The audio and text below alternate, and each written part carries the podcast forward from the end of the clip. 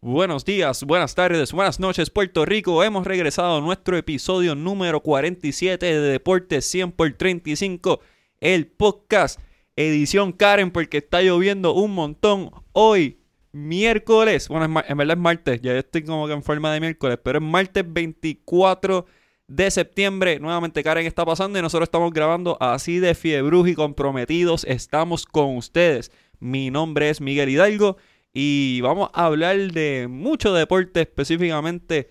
Eh, hay un nuevo presidente en el baloncesto superior nacional. Hay muchas cosas pasando actualmente en el deporte boricua. Y tengo aquí la casa llena. Primero tengo aquí a mi compadre, a mi hermano, al gran Jun Hernández. Dímelo, Jun, buenas noches. Buenas noches, Miguel. Contento aquí de estar otra vez con ustedes. Eh, el martes anterior mi, mi madre cumplía año y no pude estar con ustedes.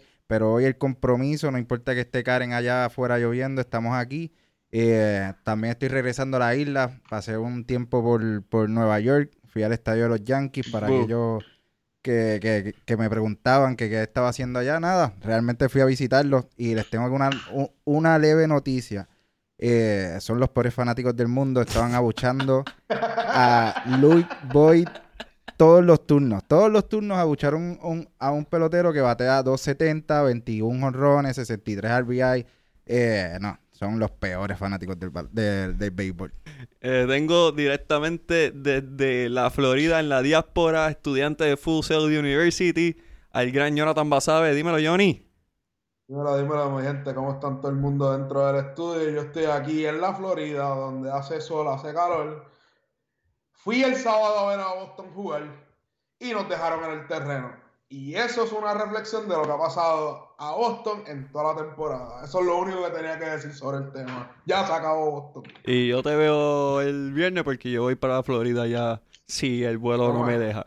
Y tenemos aquí de Impacto Deportivo y de Deporte 100 por 35, no me canso de repetirlo. Tenemos aquí al gran Javier Sabal. Javier, buenas noches. Buenas noches, Miguel. Buenas noches, Junito y a Johnny, que está desde allá, desde la diáspora. Una edición lluviosa, tormentosa, pero llena de mucho, mucha información y análisis deportivo, así que estamos ready para, para iniciar. Deja a Javier último, porque en los últimos como seis episodios, Javier siempre saluda a todo el mundo y me deja como que la sorpresa y me la chotea.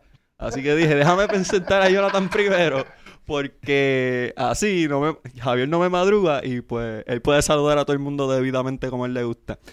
Vamos a hablar, vamos a empezar con el nuevo presidente del Baloncesto Superior Nacional. Ricardo Dalmau fue nombrado como el nuevo presidente, sustituyendo a Fernando Quiñones, que no aspiró a la reelección. Eh, Dalmau en sus, eh, entre sus logros, pues ejerce como vicepresidente de la Federación de Baloncesto de Puerto Rico en la administración de Jun Ramos. CPA, autorizado. 18 eh, años como jugador del baloncesto superior nacional. Se destacó con los Piratas de Quebradillas y con los Cangrejos de Santurce. Eh, fue un nombramiento, no me, no me atrevo a decir sorpresivo, pero sí fue eh, bien fugaz, fue bien rápido. Se esperaba que fuese un proceso más, más largo y más transparente, que no lo fue. Fue básicamente a las 10 de la noche que se notificó que había sido elegido como presidente. Eh, nada, ¿qué creen de la firma? ¿Qué creen de, nuestro nuevo presidente? Voy a empezar con, con Javier y después damos vuelta redonda. Pues mira, eh, Ricardo Dalmao, ¿qué se puede decir de Dalmao? Él viene de una de las familias de mayor historia en el baloncesto, lleva más de 50 años ligado, ¿verdad? El baloncesto puertorriqueño, primero con su padre y, su tío, luego ¿verdad? sus hermanos que tuvieron grandes carreras en el baloncesto superior nacional. Él es una persona que estaba preparada, que como dije, ha estado ligado al baloncesto desde, que era un bebé, desde que estaba en la barriga, en la barriga de su mamá, y que se le presenta la difícil tarea de, de presidir la liga profesional en Puerto Rico eh, de mayor de mayor magnitud este, fuera de la Liga de Béisbol Profesional y una liga que ha perdido mucha credibilidad en los pasados años por las decisiones que ha tomado eh, la alta jerarquía. Se pueden mencionar un sinnúmero de casos, así que él, está eh, ante la difícil tarea de recuperar la credibilidad que ha perdido el baloncesto eh, superior nacional. ¿Cómo lo va a hacer? Vamos, ¿verdad? Hay que darle la oportunidad eh, de que verdad él, pues, logre implementar verdad las ideas que tiene me parece que en papel al menos son positivas, fueron del agrado eh, de los apoderados.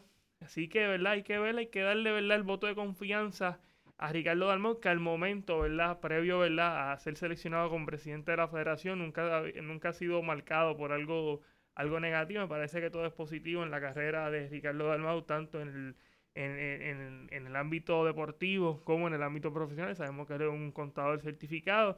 Así que hay que, hay que darle, hay que darle oportunidad a Dalmau hay muchas cosas que me gustaría, ¿verdad?, que se, se implementaran en el Consejo Superior Nacional. Yo creo que eso luego lo vamos a estar tocando. En mi caso, eh, concuerdo con, con, Javier en el sentido de que eh, eh, fue, una, fue un, una decisión que le, le, gustó a los apoderados, presentó unas buenas ideas, fue unánime, venciendo a Alberto García, ex director de la, de, ejecutivo de la FIBA. Eh, nada, él le dio una entrevista a primera hora, una entrevista corta a primera hora, donde eh, hablaba de sus planes como, como presidente, eh, donde iba a buscar la estabilidad de los equipos, por presentar algunos unos puntos que tocó. le preguntaron una, a mí me hizo importante una pregunta que le hicieron sobre si él buscaría agrandar, buscar más franquicias dentro del dentro del torneo y él dice, él dice que primero él quiere hacer rentable a la franquicia ya existente antes de mover ese, ese, ese punto.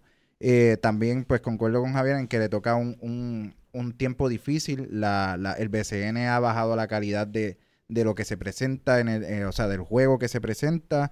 Ya al, fanático no, no, le es tan atractivo como años anteriores, así que yo lo veo positivo, es un, es un caballero que conoce el baloncesto de, de, de, rabo a cabo, eh, una familia sumamente exitosa, sus dos hermanos fueron exitosos en la selección, él tuvo una carrera bastante, bastante buena eh, en el BCN, promediando 13.3 por juego. Eh, así que hay que darle, hay que darle visto bueno y ver lo que presenta en los próximos meses. Jonathan. Eh, yo creo que la selección de Ricardo Dalmau para presidir el BCN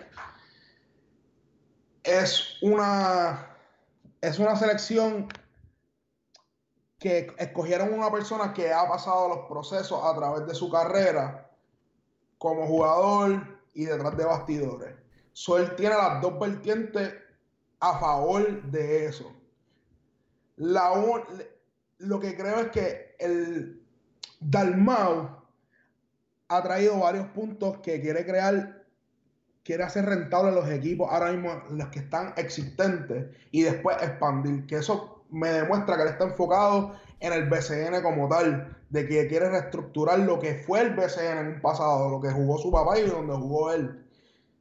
Para mí, no tengo ningún problema con su, con su nombramiento, pero a la misma vez es mucho trabajo y es difícil. Y yo sé que él es capaz de lograr eso. es un es una persona sumamente inteligente. El tipo, el tipo le gusta leer 13 libros al año. Es una persona que además del ámbito deportivo se ha enfocado también en el ámbito político y, y, es una persona que es capaz. no creo que haya sido una mala decisión, pero el trabajo es muy difícil que, se la avecina al frente. Así que vamos a ver lo que pasa con, esa, con ese nombramiento.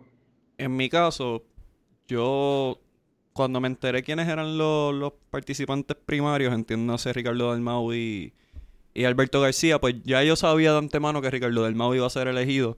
Eh, porque los apoderados no iban a permitir que una figura como Alberto García fuese nombrado como presidente del baloncesto superior nacional, porque ahí se iba a presentar un cambio eh, radical de lo que es el baloncesto superior nacional, entiéndase, Alberto García es un ex director ejecutivo de FIBA, o sea que es un propulsor de que se cambie el calendario, que los apoderados no quieren, eh, iba a buscar diferentes maneras de hacer que esto fuera rentable, pero que no iba a ser coste efectivo, por ejemplo, para los apoderados, y eso es lo que, lo que llevó a esta decisión unánime de, de 8 a 0 a favor de, de Ricardo.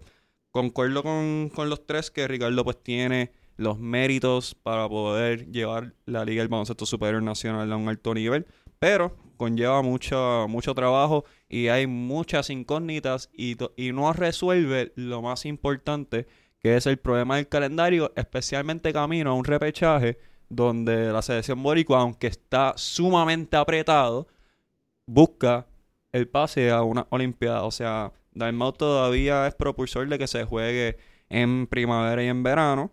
Eh, supuestamente con un itinerario más calmado, aunque no entiendo cómo eso va a lograrlo, porque los gastos operacionales van a seguir siendo elevados para los apoderados y eso es algo que ellos no quieren. Por eso es que nunca le quisieron hacer cambios a lo, al calendario. Eh, tengo demasiadas dudas. Me hubiese gustado ver a Alberto García, ver cómo podía eh, revolcar el gallinero y a lo mejor meterle presión a los apoderados, porque los apoderados han demostrado a través de los años que en realidad la selección nacional no les importa porque el dinero de la selección no va donde ellos. A ellos les importa su producto y se entiende porque ellos están invirtiendo y muchas veces en pérdida eh, para que los equipos funcionen. Pero la meta a la larga debe ser que la selección prospere. Así que tengo muchas dudas, tengo muchas preguntas y en realidad pues sí no, no me molesta el nombramiento de Ricardo Dalmau, pero me hubiese gustado ver lo que hacía Alberto García. Y yo me quiero detener en ese punto de la selección nacional. Este, yo por lo menos nunca he creído en la descentralización del poder en cuanto a los deportes federativos. El baloncesto, sabemos que la Liga Baloncesto Superior Nacional está fuera de lo que es la federación de, baloncesto, a diferencia de las otras ligas que son eh, manejadas, ¿verdad? Por, por la federación. Eh, sigue siendo el baloncesto superior nacional eh, algo aparte, ¿verdad? Una ente aparte de la Federación de Baloncesto, pero el hecho de ser Ricardo Dalmau el vicepresidente me parece que es positivo porque hasta cierto punto yo creo que ahora va a estar trabajando con un mismo fin, tanto la federación como el baloncesto superior nacional, así que por ese lado me parece que es positivo, aunque previamente Fernando Quiñones estaba ligado a la selección adulta, no así, ¿verdad?, a lo que es el programa nacional, el hecho de ser Ricardo Dalmau el vicepresidente me parece que es positivo eh, de cara, ¿verdad?, al próximo ciclo olímpico y, ¿verdad?, el futuro inmediato de la selección nacional. Hablabas de, de la, del calendario, yo creo que sí se debe cambiar el calendario, pero me parece que no es, o sea, un cambio en el calendario no va a hacer que el baloncesto en Puerto Rico siga aumentando. Yo creo que hay, hay que hacer otros cambios. Uno de los cambios, ¿verdad? Que yo siempre, desde que estoy viendo el baloncesto superior nacional, siempre he dicho que debe ser eliminado el sorteo de novatos.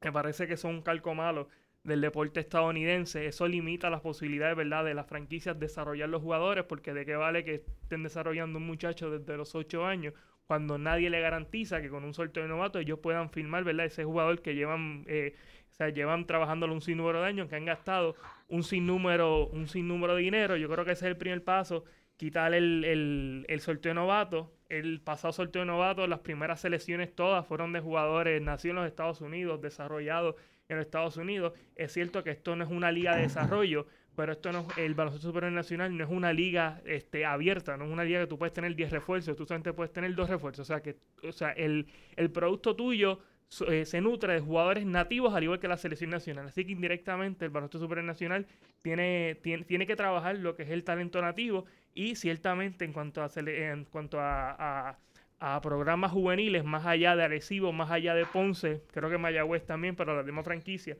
no tienen un sistema de un programa juvenil eh, sólido y en otros pueblos no tienen ni programas juveniles y yo creo que eso es un muy buen paso, eliminar el sorteo de novatos, eh, poner una liga tal vez sub-21, tal vez sub-18, hasta sub-25, tal vez incorporar el equipo en la liga puertorriqueña y ir comenzando, ¿verdad? Eh, ese desarrollo de, de, talento nativo que no solamente se va a ver beneficiado a largo plazo la selección nacional, también se va a ver beneficiado el Baloncesto Superior Nacional porque el, el producto del, del BCN eh, son los jugadores y si no hay jugadores de calidad, si se sigue dependiendo ¿verdad? de los jugadores de ascendencia puertorriqueña, los jugadores puertorriqueños de tercera generación, pues no se van a desarrollar los jugadores insulares. Pero los jugadores locales, el problema no es los jugadores de ascendencia boricua. En realidad el problema viene desde el desarrollo desde pequeño. Desde que yo jugaba, desde que Johnny jugaba, o sea, desde hace muchas décadas se ha dicho que se debe cambiar y revitalizar la forma en que las categorías menores se, se trabajan. Y eso es algo que nadie en realidad le ha metido mano porque siguen certificándose coaches con tres días, de con un taller de tres días. Eh, siguen sin certificar entrenadores bien. Eh, jugadores valga la redundancia, participando en, múltiples torneos a la vez simultáneo. Eh, en realidad, yo siempre he sido propulsor de que el, baloncesto específicamente, probablemente en todos los deportes, pero yo que viví del baloncesto, pues el baloncesto se, se mejora practicando. no jugando, porque jugando pues está bien, tú ves ciertas situaciones de juego, pero tú no buscas el lado analítico. El lado, el lado analítico, el lado fundamental, se mejora con repetición y consistencia y eso no existe. Así que entiendo tu punto de los jugadores de ascendencia boricua y que tal vez el torneo de, novatos se, se pueda reformular. Además de que estos contratos rookie de 6 años también son súper arcaicos que no hacen sentido. Que por ejemplo Ramón Clemente todavía está en Mayagüez. O sea, eso no, no hace sentido. Pero en realidad la base de todo viene del desarrollo de pequeñas, que eso también aparte del baloncesto superior nacional, pues también depende de la Federación de Baloncesto de Puerto y Rico. Ese es el problema, que siempre hemos creído que depende, o sea, se supone que depende de la Federación de Baloncesto de Puerto Rico, pero es que la liga, o sea, es un ente aparte, o sea, ya están separados lo que es el baloncesto superior nacional de la Federación. Y el baloncesto superior nacional no es una liga que tú puedes tener 10 refuerzos, tú solamente puedes tener dos refuerzos, o sea que en un equipo de 12, 10 jugadores, estamos hablando que eso es prácticamente más del 90, el 80 y pico por ciento de tus jugadores son puertorriqueños, son jugadores que pueden participar con la selección nacional. O sea, más allá de la federación desarrollar, ¿verdad? Programas juveniles, el baloncesto superior nacional también para salvaguardar lo que es su producto, ellos tienen que comenzar a trabajar también con lo que son los programas juveniles. o sea, no pueden depender que la federación trabaje con muchachos de 5 y 6, de 11 y 12, de ligas juveniles. También el baloncesto superior nacional tiene que empezar a trabajar para ellos en un futuro, porque esto no es una liga abierta. ¿Cómo pudiéramos arreglar eso? Pues abriendo o sea, que sean 12 refuerzos y ya, y yo consigo el mejor talento posible del mundo. Pero si ahora mismo, no, esa no es la realidad de baloncesto superior nacional. La realidad es que solamente puedes tener dos refuerzos. Javier, eh, Jonathan, perdón, quería mencionar algo. Eh, varios puntos sobre el desarrollo de los jugadores. Hemos, yo he tocado este punto varias veces, lo he discutido un montón de veces. Yo vengo del ámbito del béisbol, jugué baloncesto, pero mi ámbito es el béisbol. Pero el desarrollo de jugadores de baloncesto en la isla no ha sido un, propulsor de crear futuros jugadores, no solamente para el baloncesto superior, sino para, para el exterior y para la selección nacional. Mi punto sobre, ah, voy a favor del punto de Javier. El baloncesto superior también se tiene que eh, meter más adentro con las comunidades que está impactando y desarrollar estos jugadores nativos que rellenan, o no rellenan, hacen el equipo, su equipo local. Y a la gente le gusta ver al fulano de tal o X de tal, del barrio tal o de la organización tal, de ese pueblo jugar con su equipo. Y motiva a la gente a ir al juego. Mira, yo vi a este muchachito en la cancha tirando todos los días. A la, y, el baloncesto super necesita ya crear una cantera o o en coalición con, la federación, crear una cantera y ir desarrollando jugadores no solamente para la selección nacional, sino para el BCN. Y es verdad lo que hice yo, eh, Javier, yo lo apoyo 100%. Y, y hace años, cuando yo jugaba béisbol, la clase A de Río Grande y la AA juvenil de Río Grande era un campo de desarrollo para su equipo AA. Y ellos cogían jugadores de clase A y desarrollaban jugadores en clase A, jugadores en AA juvenil, y así rehabilitaban, eh, mantenían su franquicia, su franquicia fresca, de, nueva, con buenos jugadores. Baloncesto Superior no, tiene un montón de, programas que puede usar para desarrollar jugadores para el futuro. Vamos a ver lo que pasa. El trabajo es bien fue, el trabajo, el trabajo del baloncesto superior no es fácil. Eh, no es fácil, pero a la misma vez no podemos, no podemos esperar que de la noche a la mañana esto se vaya a arreglar. Yo estoy de acuerdo con, con, lo, con lo que dicen mis compañeros. Realmente el, pues lo que dice Johnny en, el caso del béisbol, del béisbol de los, de los 17, 18 años, después tú tienes dos, tres ligas que es antes pues de una liga eh, profesional, que sería la, Liga Profesional de Puerto Rico, o irte afuera a jugar. Ah. Realmente tienes la Colisea, tienes eh, la clase A, tienes la AA, eh, el baloncesto superior nacional tiene que trabajar más con sus fuerzas básicas, digamos, pues tal vez poniéndole el nombre a un equipo juvenil para que ese equipo juvenil después tú puedas eh, hacer ascender a, un jugador que esté luciendo en esta, en esta subliga y realmente esto, esto va directamente impactado a la selección nacional del país. Eh, son jugadores que al final, si no se desarrollan en una liga eh, competitiva, en este caso, pues lo que tienen es la, la, Liga de Baloncesto Superior Nacional, no van a, a, poder desarrollarse de, de la misma manera que se desarrolla un pelotero en la isla, porque tienes, tienes eh, ligas competitivas en todos los niveles. Eh, que estoy de acuerdo con mis compañeros y es, y es parte del trabajo que tiene Ricardo eh, ahora, por eso es que pues al principio todos, col- co- co- o sea, todos estamos de acuerdo en que es un tiempo difícil para él. Tiene que entrar a hacer muchos cambios para que el, el país que está pasando en un bache de, de buenos jugadores eh, sobresalga. En béisbol, como siempre lo hablamos, lo pasamos en un tiempo, hubo un bache, arreglamos ciertas cosas y hoy tenemos grandes jugadores en, en las grandes ligas. Es lo mismo que pues tiene que entonces implementar en los cambios Ricardo Dalmau para ver ese buen resultado. La cosa es que en el béisbol, pues yo considero, y ustedes me corregirán, ustedes que son de ese mundo, que hay mucha gente más que le importa el desarrollo del pelotero que el lado del negocio. Por ejemplo, el apoderado de clase A, el apoderado doble A, el apoderado triple no es la misma persona que corre el equipo profesional de la Liga de Béisbol Profesional Roberto Clemente. ¿Cómo yo entonces voy a venderle un apoderado a que bregue una finca cuando debe chavos a los jugadores profesionales, entre comillas? Eh, ¿Cómo él va a crear una finca? Entonces, existía la liga, la liga, ay, se me olvidó el nombre, eh, la puertorriqueña, la que, la que Bimbo promediaba como 50 puntos por juego. Está sub 20, Super 25. La o sea, Super tuvo- 25. Y ahora está la liga puertorriqueña, pero se le han puesto también muchas trabas. No pueden jugar eh, baloncesto con experiencia en el BCN. Sí, pero la- la- 30. La liga puertorriqueña tampoco es un, es un barómetro de cuál es el baloncesto profesional. O sea, la liga puertorriqueña también hay muchos jugadores que ah, nunca han pisado ni la LAI. O sea, no, no- yo no considero la liga puertorriqueña y me gusta porque es bien competitiva dentro de todo como un barómetro o una liga de desarrollo para el baloncesto superior nacional. Sin embargo, aquella liga sub, eh, sub-25, voy a usar ese nombre porque Y ahora está primera categoría que... y primera categoría también está mal repartida porque ¿cómo es posible que un jugador de 29, 30 años esté jugando primera categoría? Eso es ridículo. O sea, eh, no es lo suficientemente talentoso para llegar al, al máximo nivel, pero lo No, tenemos. Pero me ocupa pero- un, pa- pero un hay- espacio donde lo podría usar un joven. Pero hay muchos jugadores que participan en el proceso superior nacional que también participan en la, en la primera en primera categoría. O sea, que vendría siendo como una, una, una liga para los jugadores que en verdad que no han tenido la oportunidad, que ciertamente muchos de ellos tienen nivel de reforzar en otras ligas de mínimo Centroamérica, no han tenido oportunidad, pues se quedan aquí en Puerto Rico.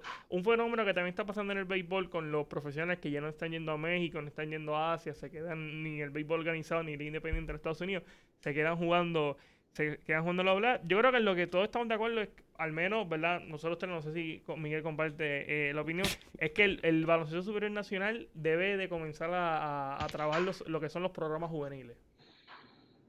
Y yo estoy de acuerdo. Yo estoy de acuerdo que eso debe ocurrir. Pero honestamente, los apoderados ven el baloncesto como un negocio, no lo ven como un deporte, no lo ven como un método de desarrollo para, para el futuro. No hay forma económica para ellos, apenas pueden pagar los jugadores profesionales que ya tienen firmado bajo contrato.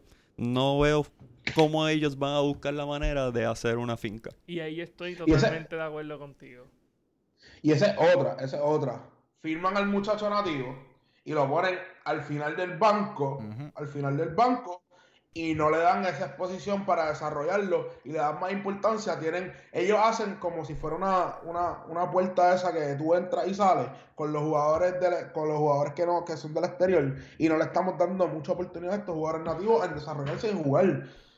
Y le están dando, eh, ahora mismo, yo no tengo ningún problema con un jugador que se haya desarrollado en el exterior, yo no tengo ningún problema. Pero si tú tienes un chamaco que mató a la que, que mató su liga, eh, su liga juvenil, está desarrollándose en la ley, ¿para qué no lo, ¿por qué no lo vas a draftear o no lo vas a escoger para ponerlo en tu equipo? Para que vayas desarrollando un jugador de la isla.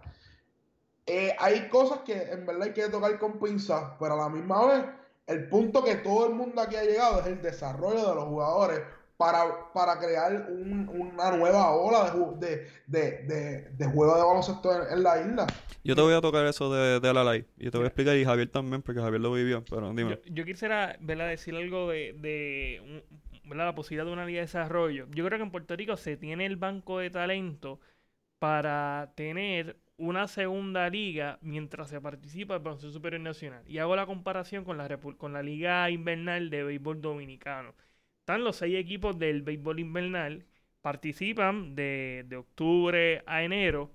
Y durante ese periodo de participación, los jugadores que no hacen los equipos grandes se mantienen en una liga paralela. Que esa liga no vale ni para pool ni para banca, no se saca campeón, no se saca subcampeón. Ellos se mantienen jugando. Yo creo que el baloncesto superior nacional también se pudiese hacer algo similar.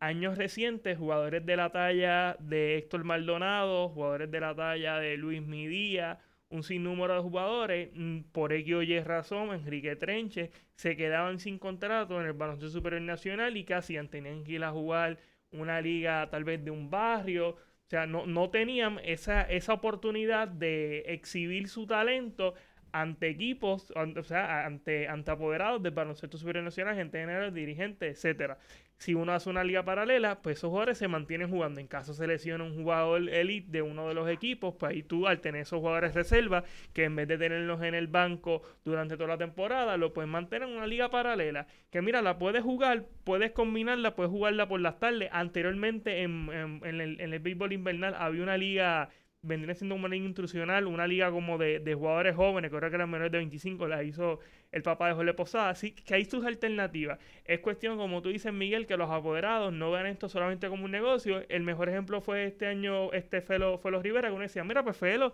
eh, quiere transformar, o sea, quiere revolucionar lo que es el baloncesto superior nacional, puso a estos muchachos jóvenes a jugar. O sea, hay, con, con Felo se pudo dar una de las dos cosas. O realmente él tenía el, el, ¿cómo te digo? Tenía esas ganas de brindar la oportunidad a los chamacos jóvenes o estaba muy pelado, no le quedó de otra que jugársela y mira, le salió, hay que ver si otros apoderados también tienen la oportunidad, ¿verdad?, de jugársela como, como se la jugó Felo. Y es la segunda, quiero que sepas que es la segunda, Felo estoy seguro que no tenía para nada la visión de que iba a tener un equipo joven competitivo que iba pero mira, pero indirectamente fue positivo porque muchos muchachos Van der está jugando en Nicaragua y está matando eh, está en México. está en la selección nacional o sea tal vez no no era su intención pero mira fue fue beneficioso para el para el baloncesto puertorriqueño y yo creo que otros apoderados otras franquicias emergentes también deberían de hacer lo mismo. Y Jonathan para tocarte un tema de la ley. El problema con la ley es el siguiente. Los, los dirigentes no van a juegos de la ley. Es, la realidad. Ni los apoderados ni los dirigentes van a juegos de la ley. La ley también es buena, pero no es un nivel alto en cuestión de talento de baloncesto, aunque sí hay jugadores buenos en la ley. No me malinterpreten porque Evander, Jadel, Ike, este, Erazo, muchos jugadores han salido de la ley, eso está claro. Pero si la gente no los va a ir a ver, que no lo hacen, pues no van a poder identificarlos nunca.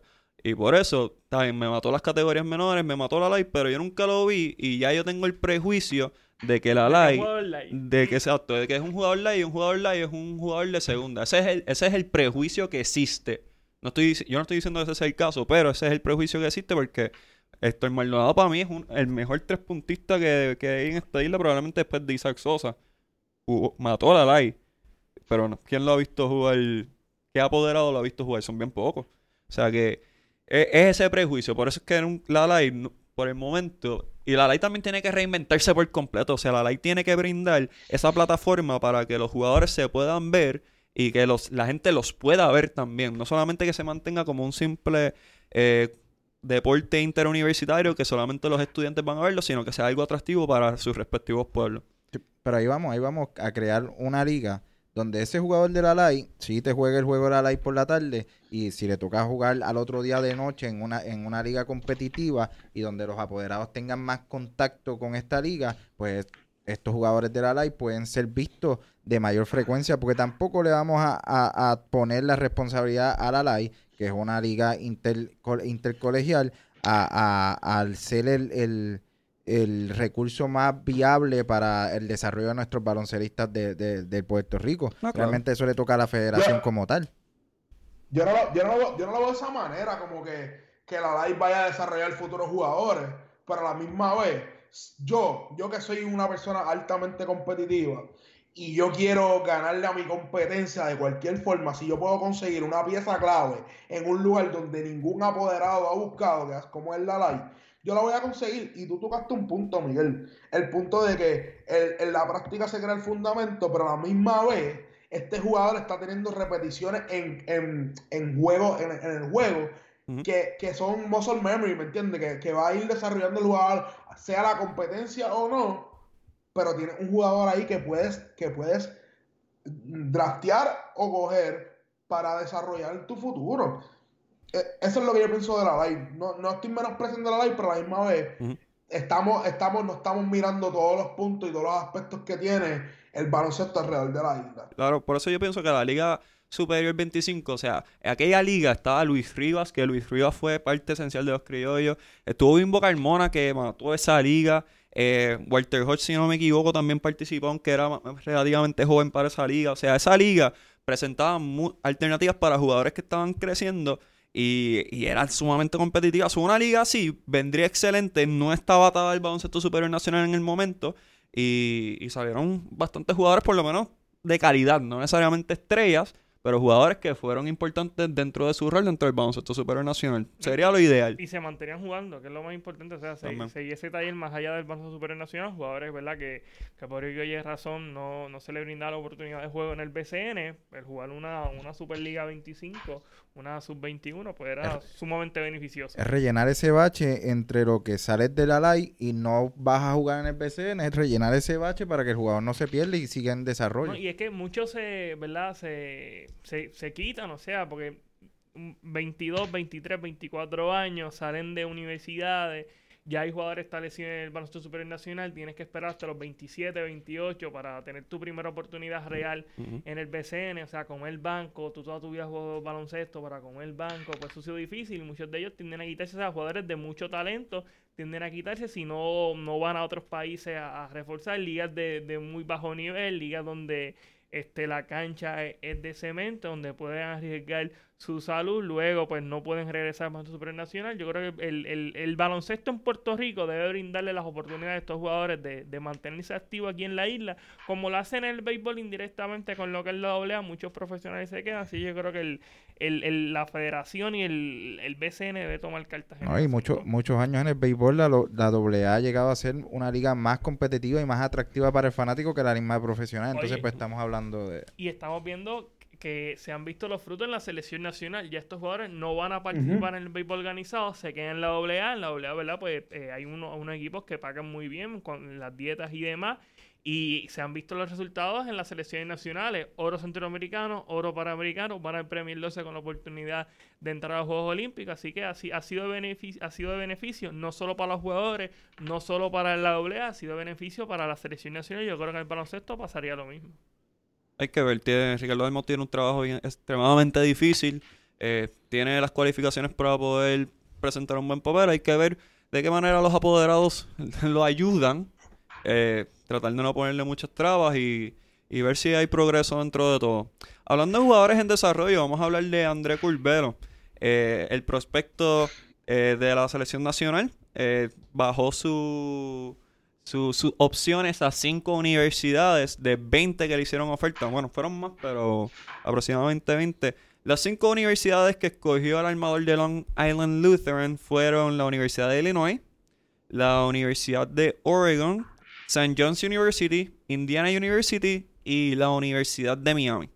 Eh, ¿Qué creen de las cinco universidades? En su opinión, ¿a cuál ustedes consideran que, que él va a ir? Voy a empezar con, con Yu. Pues mira, eh, realmente eh, entiendo que la decisión también fue en base al tiempo de juego ofrecido. Obviamente no, no, no está yendo a, las grandes escuelas, por decir, pues Duke y o, sea, otras escuelas que tal vez le llegaron eh, también ofertas. se quedó con cinco universidades que están más a, a un, un, nivel intermedio, aunque muchas juegan en conferencias grandes. O sea, Indiana, Indiana tuvo jugadores como Eric Gordon, como Cody Seller, Yogi Ferrer, Víctor Oladipo también pasó por allí. Eh, San, eh, San John tuvo a Hackles. Eh, Miami pues contó con Dennis Clemente, Lonnie Walker que juega con los Spurs. Oregon también tuvo Aaron Brooks, Troy Brown. O sea que son todavía son universidades que, que, logran llevar talento a la NBA. Sí es un poco más complicado hacerte lucir, pero después que él tenga un tiempo de juego eh, adecuado para que él pueda desarrollarse, eh, yo entiendo que eh, va a tener una buena exposición en cualquiera de las cinco universidades. ¿A cuál diría? Yo, yo personalmente creo que, que me iría por Indiana. Ok. Javier. Pues mira, yo creo que eh, Junito dio en el punto. Aquí lo importante es que Curvelo tenga la oportunidad de ver minutos de acción, porque de qué vale, ¿verdad? Estar en esta universidad de top 5 de la nación y los primeros años, pues su oportunidad de juego va a ser limitada. Eso pues podría trastocar eh, lo que es su, su desarrollo. Eh, yo creo que entre las favoritas está la Universidad de Illinois, Orlando Antigua. Sabemos que el jugador de, de ascendencia puertorriqueña representó a la República Dominicana a nivel internacional, fue dirigente de la selección de, de la República Dominicana y tiene muy buena relación ¿verdad? Lo- con, con la familia.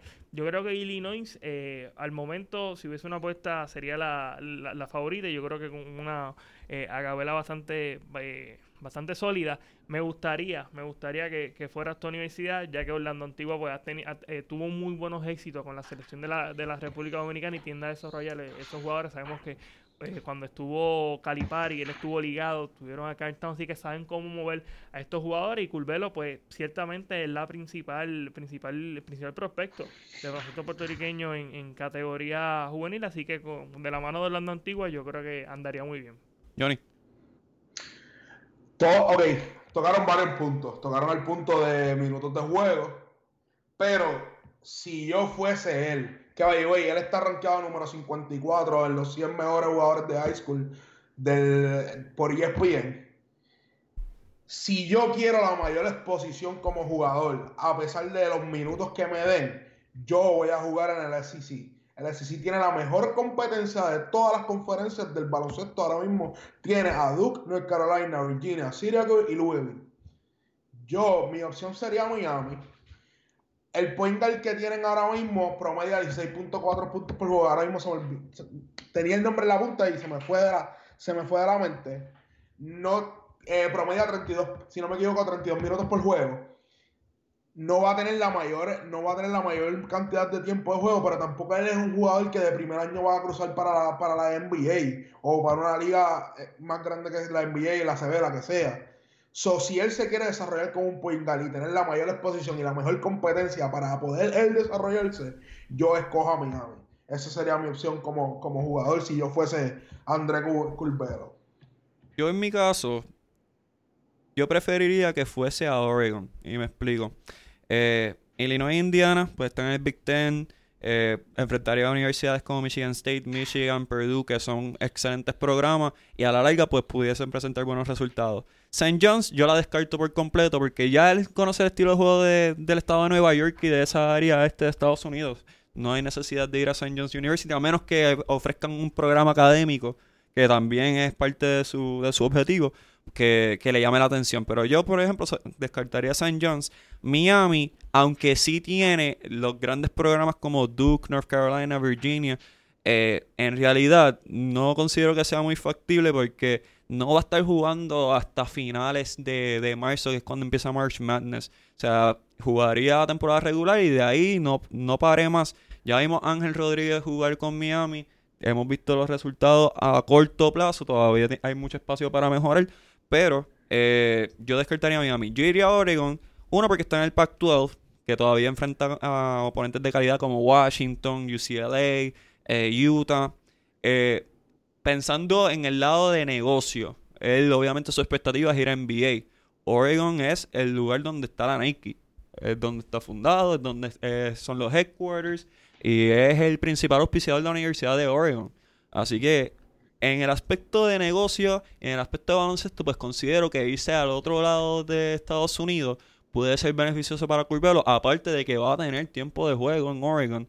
Eh, y Oregon ahora está cogiendo un auge también en el baloncesto femenino. Así que no le extrañe que puede hacer la posibilidad de que tenga un buen recruiting class con él cuando él decida dar el brinco. Así que yo per- personalmente preferiría Oregon, aunque Illinois e Indiana también son buenas alternativas simplemente por el nivel de competencia y el nivel de básquetbol IQ que va a enfrentar a la larga. Pero yo prefiero Oregon. En Oregon, eh, es que el- uno de los fundadores de Nike y el y, ah, uno de los fundadores de Nike y el primer desarrollador de la, de la, de la tenis, de la- del zapato de Jordan, estudiaron en Oregon. Por eso es que Oregon tiene esa influencia directa con Nike. Fun Sí. fact. Eh, exacto, pueden leer Shoe Dog de Phil Knight, excelente libro.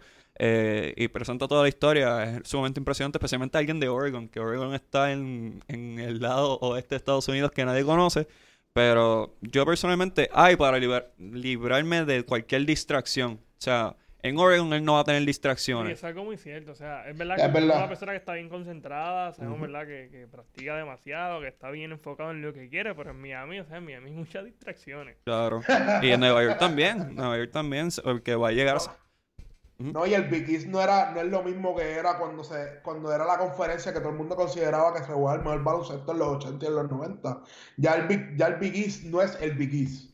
Bueno, si supieras que yo estaba como que así, viendo los standings, porque yo paré de seguir el baloncesto de, de la NCAA hace mucho. Y yo como que, yo me acuerdo de que Illinois tenía, por ejemplo, a Dee Brown, que fue refuerzo con los Piratas de Quebradillas. Tuvo a Deron Williams, armador de Utah Jazz, a Luther Head, que también era un caballito, ese trío que, que los llevó al Final Four. Este, Michigan State, pues sabemos de, de su linaje, Shannon Brown, Draymond Green, eh, Morris Peterson, etcétera, etcétera. Eh, St. John's nada más ha tenido a Harkless y a Chris Mullin, no han tenido mucho más que eso. Villanova fue campeón hace dos años, si no me equivoco.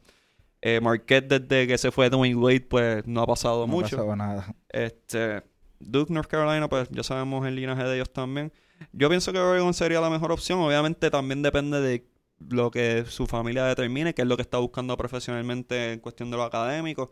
Pero en cuestión de menos distracciones, mejores oportunidades de negocio y de exposición y buena oportunidad de juego, cre- creo que Oregon sería, sería una buena alternativa. Así que hay que ver, hay que ver. Por lo menos tenemos a André Curvelo, que Andrés Pinzón se, se unió a él en, allá en Nueva York, en la High. Así que tenemos otro prospecto ahí que, que puede dar, puede dar el palo y también correrse entre los grandes prospectos de este país. Eh, tenemos una buena camada que está subiendo. Miguel, y hay muchos que han dicho, ¿verdad? Ah, no, que Curvelo, pues las principales universidades no, este, no están entre esas últimas eh, finali- eh, finalistas y uno se preocupa, ah, que nosotros tenemos las esperanzas de Curvelo. Mira, y yo creo que, que el hecho de no ser esas universidades top no implica que Curvelo no va a ser un jugador de la NBA, no implica Claro. que va a ser un jugador de impacto. O sea, los, mejor, los, dos jugadores, los dos mejores jugadores puertorriqueños en el baloncesto de NBA, ¿de qué universidades salieron? Carlito Arroyo, De FIU. de FIU, que históricamente en el baloncesto yo creo que Arroyo ha sido el mejor jugador que, el mejor jugador que ha dado FIU. Y en el caso de José Juan Barea, que salió de, de Northeastern University. Que, ¿sabes? Es lo mismo, o sea, ambos han sido como que los pioneros en, en tener ese impacto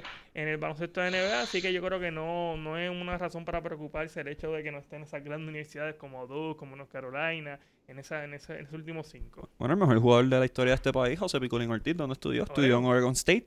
Así que Oregon Oregon State no tiene el linaje que tiene Oregon tampoco. Así- yo creo que, que realmente lo que lo que realmente nos debe preocupar más allá de que si va a una universidad de primer de primer nivel eh, como las grandes, yo creo que es el tiempo de juego, realmente es- esta es la clave. O sea, si queremos que nuestro jugador, que es la mayor promesa en, en el país, tenga desarrollo, eh, tenemos que llevarlo a una universidad donde le den tiempo de juego, donde no se pierda en el banco, donde los primeros dos años del jugador eh, esté detrás de jugadores que pues obviamente van a dar el salto a la NBA eh, instantáneo y no, no va a tener minutos de juego y pues va, sí va a tener práctica, sí va a tener eh, un poco de competencia dentro del equipo, pero no va a tener tiempo de juego y no va a presentarse en los momentos difíciles de cada juego. Oye, la misma NBA nos ha demostrado el cambio. O sea, Damian Lillard estudia en Weber State University. CJ McCollum estudia en Lehigh. Eh, Kawhi Leonard en San Diego State. Este, Paul George en Fresno State. O sea, ya las universidades grandes tampoco están sacando estos jugadores élite, como fue el tiempo de Vince Carter, Michael Jordan, eh, etcétera, etcétera. Así que lo mejor es buscar una oportunidad donde él pueda jugar. Y total, las ofertas grandes. No creo que haya habido oferta más grande que la que le hicieron a Alex Galindo en Kansas y terminó haciendo el transfer a FIU por falta de tiempo. David Huertas estuvo en Florida y se movió al Miss también buscando la misma exposición. O sea que ir a una universidad grande no te garantiza nada. Garantiza que tienes un buen talento al principio, pero eso no garantiza que tu desarrollo va a ser el, idóneo para ti y para lo que tú quieres lograr profesionalmente. Y, y no tan solo porque pues obviamente este año te puedes enfrentar a un jugador que de por sí estás debajo de él en, en, en la mira del técnico y vas al banco. Entonces el, año que viene es una universidad grande, vas a reclutar los mejores talentos nuevamente y vas a quedar delegado otra vez a estar en el banco. O sea que yo entiendo que pues las cinco, de las cinco universidades, eh, dentro de todos los temas que ya tocamos, yo creo que son eh, buenas decisiones. Yo me quedo con Indiana eh, por, por, por quienes compiten contra Indiana. Eh, están en el Big Ten Conference, o que realmente eh, dentro de todo, exceptuando Miami, por el, eh, por el área donde está, que hay mucha mm, es mucha distracción y porque normalmente no entran en, en marzo a jugar, eh, yo me descartaría de ellos, pero las otras cuatro, pues, eh, sería una buena decisión. Pero si tú miras el récord, si tú miras el récord de Illinois, de San John, de y Oregon es la única que tiene récord ganador. Estos equipos, estos equipos no son normalmente no son contendores, pero no lo han sido en los últimos años.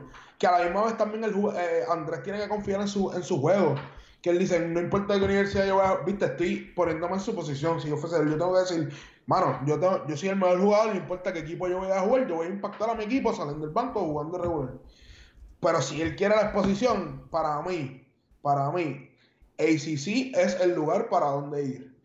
Es, para, es, el lugar perfecto donde él tiene que ir, tiene la exposición, tiene el, el tiene lo, va en contra de jugadores que son de alto calibre, porque esa, esa, eh, las escuelas donde están el ACC tienen buen programa de reclutamiento y reclutan los top de los top de, la, de, de alrededor de, de los Estados Unidos. No, es que Puerto Rico no ha tenido el mejor resultado de eso porque solamente se me ocurren dos que han jugado en el ACC antes, bueno, tres, eh, que fueron eh, Javier González, que jugó en NC State, ya sabemos, eh, Ángel Rodríguez que jugó en Miami y Orlando Meléndez es que el que jugaba en UNC, si no me equivoco. Y Guillermo, Me- Guillermo no jugó. No, Guillermo Díaz Miami, jugaba todavía cuando Miami participaba en el en el Big East. en el Big East, exacto. Así que Guillermo no tuvo esa, pero aunque Guillermo tuvo un excelente equipo que también tenía a un montón de jugadores de, de alto calibre, pero no, Guillermo no, no llegó a jugar en el ACC como tal. Así que nada, por lo menos tenemos un año para ver cómo se desarrolla. Pueden surgir ofertas de la nada, esto siempre puede pasar, que a lo mejor lo engatusan mejor que las cinco que tenemos. Pero lo bueno es que tuvo ofertas, él tiene, está en la posición de poder escoger. Y eso es lo mejor que uno quiere cuando uno es joven, la, la oportunidad de poder escoger y tomar su propio rumbo. Así que estaremos pendientes, le deseamos mucho éxito y si necesita consulta, pues se puede comunicar con nosotros a través de nuestras redes y nosotros lo ayudamos. Si, quieren, pero eso es decisión de... Libre de costo. Libre de costo. Bueno. Volvemos a una entrevistita, algo, ¿verdad? Pro bono, pro bono. Pro bono, pro bono. Vamos a seguir hablando del deporte, pero vamos a hacer un cambio repentino. Vamos a hablar de, de la Liga de Voleibol Superior Femenina que me dio la noticia de la vida cuando anunciaron el regreso de las Pinking de Corozal. Eh, yo soy criollo, eso es eh, dato que todo el mundo conoce y no me avergüenzo de decirlo. Y el que las Pinking regresen me da alegría y a la vez me da molestia porque pues ya no puedo decir que son las máximas campeonas de la Liga Voleibol Superior Femenina, pero tenemos una rivalidad que era extremadamente necesaria. Así que, Johnny, vamos a empezar contigo. ¿Qué crees del regreso de las Pinking de Corozal? Yo lo único que tengo que dar es un aplauso Va. de vuelta a las Pinky. A, a las Pinky de Corozal, no, el impacto que tiene. El impacto que tiene las Pinky de Corozal a la liga. Es, es como, es como eh, el baloncesto superior nacional sin los cangrejeros. Yo soy cangrejero, lamentablemente. El baloncesto superior sin los cangrejeros, para mí no, no ha sido lo mismo. Es como el baloncesto superior. Para mí no ha sido lo mismo. Es como el baloncesto superior de. Es como el voleibol superior sin las Pinky, no era lo mismo. Así que es un impacto brutal para la comunidad de Corozal, que son unos fanáticos del voleibol. En esa área central de la isla son unos fanáticos diehard del voleibol. Así que un aplauso. Y ahora viene la rivalidad otra vez con Cabo. Vamos a ver cómo viene el equipo nuevo. Era un, un respetuoso, pero está bien, te la compro. Este, Javier, dale. Mira, me uno a tus palabras en cuanto a eso de, de lo irrespetuoso que ha sido Johnny poniendo a los cangrejeros ahí, pero nada. Mira, yo creo que, que, que re- la liga del baloncesto superior femenino, sea, ¿De qué? ¿De qué? del, del voleibol superior femenino, disculpa, voleibol superior femenino, era difícil, ¿verdad? O sea, eh, hacía falta las Pinky de Corozal, igual que en el baloncesto, en el voleibol masculino hacen falta los changos, las Pinky vendrían siendo lo que son los, los changos en el, en el, en el voleibol, en el voleibol eh, femenino las Pinky. Yo creo que es positivo, o sea, y, y en, en los últimos años, o sea, Corozal era de las pocas canchas que se llenaba. O sea, se llenaba tanto en las ramas con los plataneros como las Pinky. Así que yo creo que, o sea, Corozal es voleibol. Corozal ahí en la montaña, es- eso es voleibol. Y es positivo, es positivo porque en los últimos años, tanto ambas ligas, la femenina como la masculina, han tenido esa, esa pérdida de, de, los fanáticos. Yo creo que el regreso, el regreso de Corozal en el femenino, el regreso de Yauco en el, en el voleibol masculino son sumamente positivos, son deportes, pues, este, son, son los deportes, ¿verdad? De esos respectivos pueblos y esto va a ayudar al crecimiento, al crecimiento del voleibol y esa rivalidad entre, entre la- las criollas y las pinky. Yo creo que está, puede ser que estén peligrando, este, la dinastía, la dinastía criolla pudiese peligrar el año entrante. Yo sé que a Miguel eso, eso le, le, le Otro tiembla. más. le tiembla, pero al final yo, yo, yo no estoy de acuerdo con, con el comentario en sí, pero sí entiendo por el punto que iba John en el sentido de, de que el impacto que tiene este equipo, que ha sido histórico, o sea, 17 campeonatos, eh, desde el 2013 no participaban, eh, y pues Lili Rojas, que era una ex acomodadora del equipo, es quien hoy la apodera, eh, va a estar asumiendo la deuda que el equipo tenía eh, con los jugadores. Lo que sí me llamó la atención un poco es que pues la liga eh, los puso, los colocó últimos en el sorteo de, de- jugadoras que pues obviamente eh, dado el caso que ya no tienes tu reserva, eh, yo creo que está un poco complicado pues tener un equipo competitivo siendo el último selección, pero eh, como dijo John, yo creo que el impacto que tiene en el pueblo eh, es muy positivo y, y- en verdad eh, aplaudir, aplaudir que regresan las Pinky al voleibol superior femenino. Voy a quitarme el, sombrero de fanático y voy al sombrero de analista. Así que, nada, lo que hace Lili Rojas es sumamente arriesgado y es algo que hay que aplaudirle. O sea, asumir la deuda de, la- de las Pinkin de Corozal, que una, era una bastante eh, cuantiosa, pues eh, requiere, requiere babilla, requiere babilla. Así ya faltan las Pinkin de Corozal, máximas ganadoras del voleibol superior femenino. Eh, se pueden crear grandes rivalidades nuevamente, como con las changas de Naranjito, la guerra de la montaña, que mucha falta hace. Vamos a ver fanaticadas, tomando en consideración que ambos tengan equipos competitivos. Eh, obviamente, pues Caguas recibe un otro contendiente. Todo depende de cómo sea confeccionado este equipo. Yo menciono lo de las reservas. Las reservas que habían antes, pues Vilmari Mojica ya no está, Jessica Candelario ya no está. Pues, llevan ya varios años sin participar. Claro, o sea que las reservas que estaban, pues ya no están. Que no se les brinde una buena posición para ellas poder escoger en, la, en el sorteo de novatas, pues sí considero que es un poco eh, injusto, porque están haciendo un sacrificio grande y, en realidad le hace falta más a la liga que las Pinkin participe que las Pinkin mismas. Así que, dentro de todo, Piqui Cervera dijo que iban a buscar la manera de que, le que las Pinkin le presentaran alternativas para poder balancear eh, la competitividad. No sé cómo vayan a hacer. Eh, sé que Lili Rojas está, está en ese proceso junto a su equipo legal. Yo en realidad me gustaría que las Pinkin tuviesen un equipo competitivo. De nada vale que las Pinkin regresen si van a terminar con 25 derrotas y ninguna victoria. O sea, yo necesito que las Pinkin sean relevantes, necesito que sean las Leonas de Ponce. eh, en el sentido de que sean competencia legítima, real. Eh, es una de las mejores fanaticadas, no es de las fanaticadas de mi gusto, porque pues siempre se montaban a Caguas y Caguas nunca podía hacer nada al respecto. Pero eh, dentro de todo, pues sí es una muy buena fanaticada y todo es bueno. La liga necesita competencia. Desafortunadamente las criollas tienen un tienen cinco campeonatos consecutivos. Eso tiene que, que cambiar pronto porque si no la liga pues se va a tornar más aburrida de lo que mucha gente considera que ya es. Y nada, pienso que, que sería que es una buena añadidura a la liga.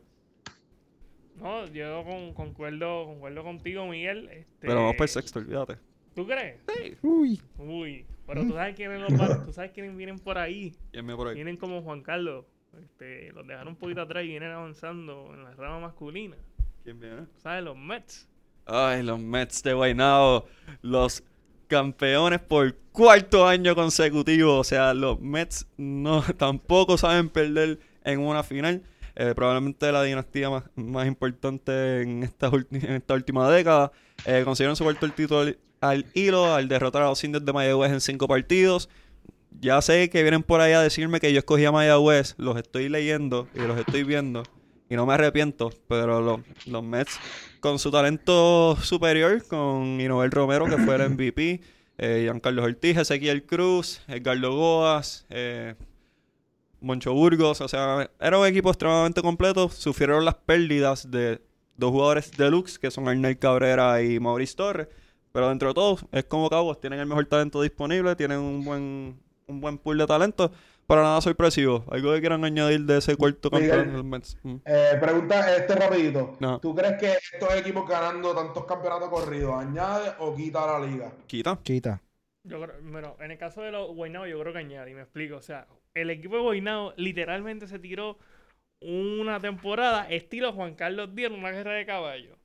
Terminaron cuarto en la tabla de posiciones. O sea, entraron a lo último, a lo último y en el último puesto de la postemporada.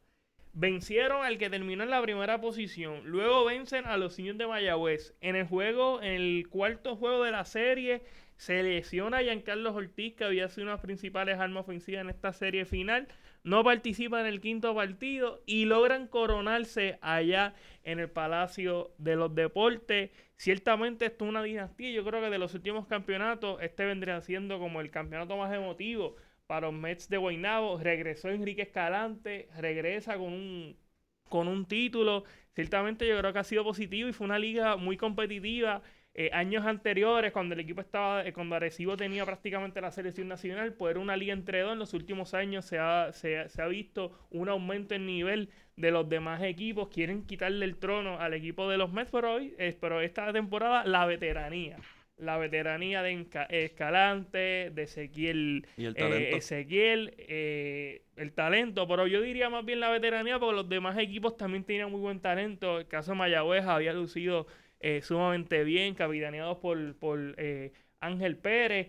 Eh, lo que hizo Boinado, yo creo que quitarse el sombrero, la dirección ha estado ahí y lo más importante, la, la alta jerarquía de este equipo, el apoderado, gerente general, eh, tiene un compromiso con- real, a pesar, Ujú. ¿verdad?, que la cancha casi nunca, o sea, son muy pocas las personas que están apoyando este voleibol año tras año, le están brindando este taller a los jugadores, han sido, eh, han, han estado ahí por la línea en cuanto a los pagos, no, ¿verdad? no ha habido queja de parte de, de los jugadores, yo creo que eso, eso hay que, hay que reconocerlo y hay que apoyarlo y ojalá otros apoderados pues eh, emulen lo que han hecho los Mets de Guaynabo en los últimos años. Y exhortamos a que no hayan más pausas el año que viene, por favor.